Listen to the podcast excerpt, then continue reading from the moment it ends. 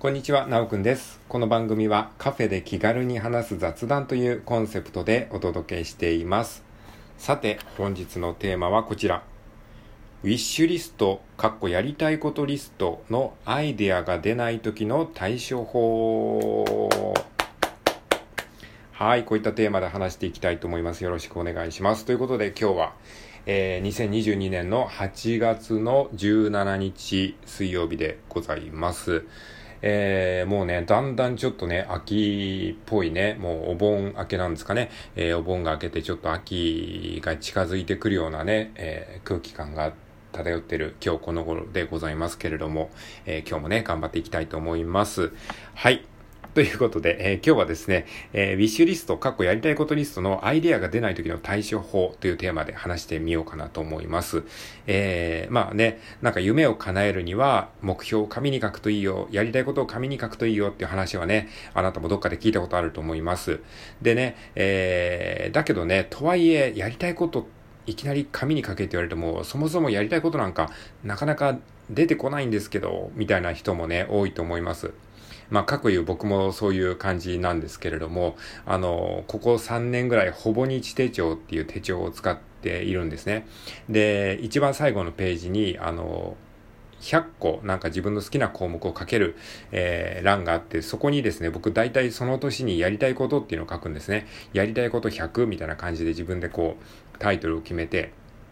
で、年初に一応書いておくんですけれども、で、年の初めに、まあ、いきなり思いつかないので、とりあえずこう、その年内になんか思いついたら都度書こうって思ってるんですけども、結局ね、全部100個も書ききれないまんま終わってしまうっていうことがね、こう多々あったんですよね。なので、もうやりたいことを100個をとりあえずね、埋めたいっって思ったんですけど、いや、なかなかね、とはいえ100個やりたいこと出してくれって言ってもね、それがね、意外と出ないんですよね。やりたいことだからね、別に、かな、叶おうが叶う前がいいから100個書いてって言われてるにもかかわらずややりたいことがなかなかそんな思いつかないんですっていうね、えー、人は多いと思いますので、そういった方に向けて、えー、そのやりたいことのね、アイディアが出ない時の対処法っていうのを今回ね、シェアしてみたいと思います。はい。で、これ結論から言いますとですね、カテゴリーを細分化しようっていう話です。カテゴリーを細分化するとやりたいことってね、結構スルスルと出てくるようになります。で、今回ね、僕それを踏まえてマインドマップを作ったので、それをね、あの、サムネ欄に載せておきます。まあ、ラジオトークのサムネってね、なんか大きさが自分であんまり自由に指定できないので、ちょっとあの、わかりづらいかもしれないですけれども、えー、まあ、サムネイルに載せ全体像まではちょっと載せられないかもしれないですけれども、こんな感じで作ったよっていうのを一応載せておくので参考にしていただければと思うんですが、カテゴリーを細分化、どういうことかっていうと、例えば、やりたいことリスト100っ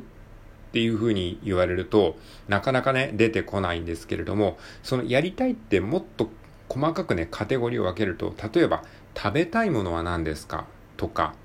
買いたいものは何ですかとか、そのやりたいっていうのは to do っていうか want to do ですよね。だからなんかすごい漠然としてるんですよ。で、want to eat みたいな食べたいものとか、want to buy 買いたいものとか、あとはですね、うーん、行きたい場所。want to go ですね。行きたい場所とか、えー、見たいもの。何を見たいのか。まあ映画とかそういうものですね。見たいものとか。映画のみならず景色が見たいとかでもいいし、そういう風にやるとなんか出てきそうですよね。なんかやりたいことありますか？って言われても、えーって思っちゃうけども、なんか買いたいものあるって言われたら、例えば僕だったらね、iPhone がちょっともう古くなってきてるから、新しい iPhone 買いたいなとか、えー、まあ iPhone ついでに言うと、えー、iPad も、まあ iPad も持ってるんですけれども、もうだいぶ昔の前ものなので、iPad もね、もう2016年ぐらいに買ったやつなんで、もうね、えー、6年ぐらい前なんですね。だから Apple Pencil にも対応してないですし、だから今時の iPad って Apple Pencil に対応してたりして、絵とかも描けるじゃないですか。だからそういう新しい iPad 欲しいなとか。で、買いたいものって言われたら結構ポンポン出てくるんですよね。えー、あとはですね、その、行きたいところ、ね。行きたいところどっかありますか？やりたいことあるって言われてもパッと出てこないけど、行きたいところあるって言われたら、あ、行きたいところか、そうだな。ちょっと外国行ってみたいなって浮かぶじゃないですか。外国もちょっと漠然としてますよね。じゃあ外国の具体的にどこに行きたいんですかって言われた時に、あ、外国だったらそうだな、例えば、えー、まあ今ちょっとフランス語興味があるからフランスのパリとか行ってみたいなとか、まあヨーロッパで言うならあとローマとかも行ってみたいなみたいなね。あの、そういったアイデアがどんどん湧いてくるでしょそういう感じで、あのやりたいことリストっていう風にやってしまうと、あんまりこう、いいアイデアが浮かんでこないけれども、やりたいっていうことをもっと細分化して、買いたいの、買いたいもの、行きたい場所、えー、見たい映画。まあ見たいっていうのも、さらに見たい映画は何？見たい本、本、漫画は何？見たい、えー、ドラマは何？っていう風にやると、さらにこう、アイデアが出てきやすくなるんですよ。見たい映画ありますか？って言われたら、ああ、そういえば最近なんか上映しているゆるキャンの映画とか見てみたいなとか、えー、そうやってこうアイデアが出てきやすいですよね。やりたいこと何？って言われるよりも、見たい映画はある、ある？って言われたら、ああ、映画か、そうだな、映画といえば最近こういう映画がなんか、やってるって、なんかドラえもんのリトルスターウォーズのなんかね、やつが今、やたらとこう YouTube の広告に出てくるんですけどね、ドラえもんのね。えドラえもんって言ってね まあちょっと話それますけど、あのね、僕ね、新ドラえもんのね、ちょっと映画とかね、まあちょっと見てみたいなと思うんだけど、でも、うん、なかなかね、見る勇気がないというか、僕やっぱり旧ドラえもん世代なのでね、あの、大山信代さんの、あの、声、声優陣の一、一、一員の方々の声で育ってきた世代なので、やっぱ新ドラえもんはね、なんかや、なんかまだ抵抗があるんですよね。でもやっぱり時代のトレンドというかそういうのもね、見ておきたいところもあるので、うん、見たいんですけどね、やっぱね、ちょっとね、見たい気持ちもあり、でも見たくない。見たくないっていうのはなんでかっていうと、ちょっと自分のそのなんか過去の思い出が少しこう薄れてしまうような気がするからね。まあそういったところもあるんですが、まあ Amazon プライムでね、今タダで見れるからね、実質タダで見れるから見りゃいいんですけどね。まあそんな感じでちょっとね、葛藤しております。まあそんな話はどうでもいいんですけど、えー、そうですね。あとは、まあ、やりたいことっていうのも、やりたいことっていうこともまた細分化できるんですよね。例えばやりたいこと、体験してみたいこと。何か体験してみたいことってあるって言われた時に、例えばですね、まあ、スキューバダイビングとか、えー、スカイダイビングとかそういうのを体験してみたいなっていうアイデアが出てきますよね。あとは、えー、会いたい人。やりたいことの中に、じゃあもっと具体的に言うと、会いたい人っていますか言われた時に、ああ、会いたい人か、そうだな。最近会ってない友達の〇〇さんに会いたいなとか、ね。そういうのあると思うんですけど、あとは憧れの人。この人に会ってみたいな。